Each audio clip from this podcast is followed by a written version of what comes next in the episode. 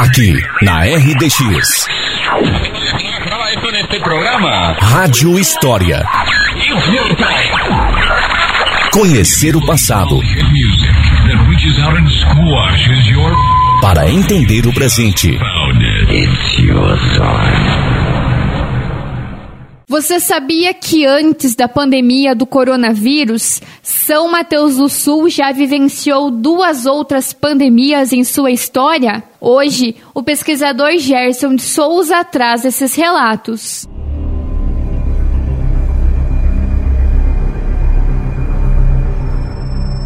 Bom dia, terra do mate.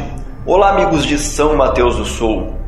Estamos vivendo um momento totalmente diferente em nossa vida. A pandemia do coronavírus nos obrigou a ficar em casa, a usar máscaras, a passar álcool em gel, e podemos pensar que uma coisa dessas nunca ocorreu em Samas. Mas se eu disser para você que São Mateus do Sul já passou por duas epidemias,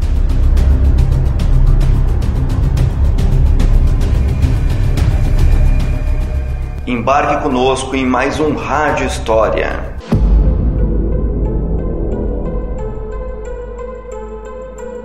A primeira pandemia da história de Samas ocorreu no início da colonização. Em 1890 e 1891, epidemias de tifo se espalharam pelos barracões de imigrantes em várias localidades no Paraná e no Rio Grande do Sul. Em Caxias do Sul, 176 imigrantes morreram.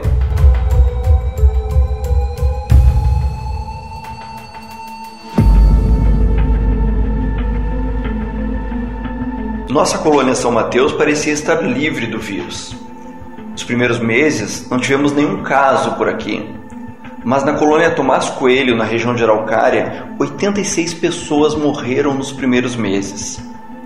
O governo, numa atitude imprudente, deixou naquela colônia as pessoas que considerava doente e trouxe para São Mateus quem estaria são.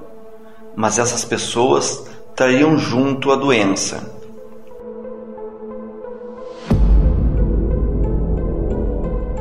Rapidamente, casos de tifo começaram a aparecer em São Mateus. O viajante polonês Józef Siemiedraski comentou numa reportagem para a Polônia que São Mateus tinha 1.647 imigrantes, mas em poucos meses 134 morreram de tifo, principalmente crianças e idosos. Foi uma mortalidade de 8% da população. Se comparássemos com os dias de hoje, seria como 4 mil são mateuenses morrendo de coronavírus. E essa mortalidade só não foi pior na colônia São Mateus porque o farmacêutico Luciano Stencil se desdobrou indo de casa em casa e tratando como podia a população da colônia.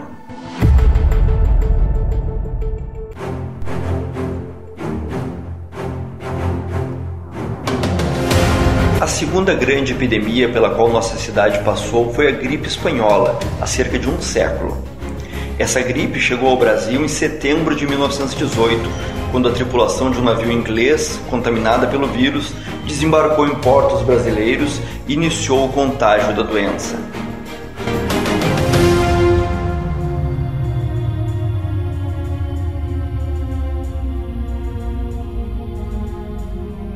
A primeira discussão sobre a gripe espanhola no Paraná surgiu no jornal Diário da Tarde, em 30 de setembro de 1918, onde foi publicada uma matéria que dizia que não era nada preocupante, era apenas uma gripe como as já conhecidas e de pouca duração.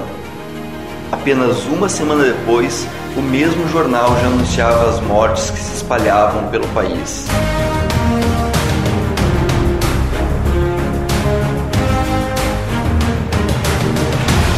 Dia 24 de outubro, o prefeito de Curitiba publicou um decreto suspendendo o funcionamento de cinemas e casas de espetáculo e determinando que se evitassem aglomerações. Foi também na última semana de outubro que a população de São Mateus começou a notar algo diferente. No mesmo dia, três pessoas da colônia Água Branca faleceram, dentre elas Petronella Tomaszewski, de 45 anos, casada com Gregório Tomaszewski e a matriarca dessa grande família. Nos meses de novembro e dezembro, morreriam em Samas mais pessoas do que em todo o ano anterior. Muitas pessoas morriam sem assistência médica, mas os dois médicos que atendiam a cidade começaram a estudar os casos.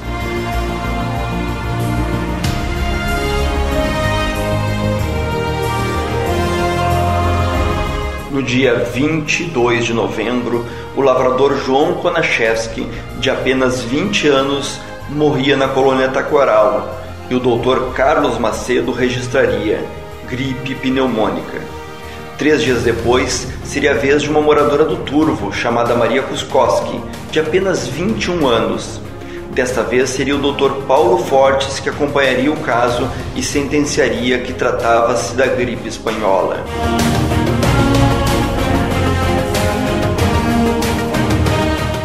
Três primeiros dias de janeiro de 1919, sete mortes ocorreriam na sequência. Entre elas estariam duas irmãs de 17 e 19 anos, além de três crianças de apenas um ano de idade. Naquela época, morriam em Samas cerca de 30 pessoas por ano. Nos dois anos em que a gripe espanhola afetou a cidade, morreram mais de 90 pessoas em cada ano um aumento de mais de 200% no número de fatalidades.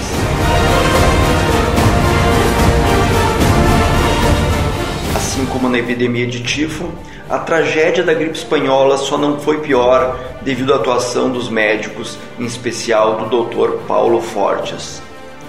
Por isso, nesse momento em que vivemos mais uma pandemia em nossa cidade, cabe olharmos para a história e lembrarmos da importância do distanciamento, da importância de evitarmos aglomerações, da importância de seguirmos as orientações médicas e de valorizarmos e agradecermos os profissionais da área de saúde.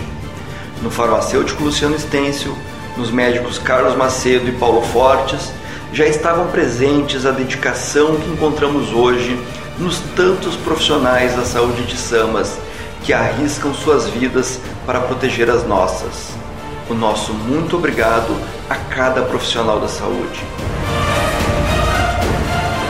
Para o Rádio História de hoje, Gerson Souza.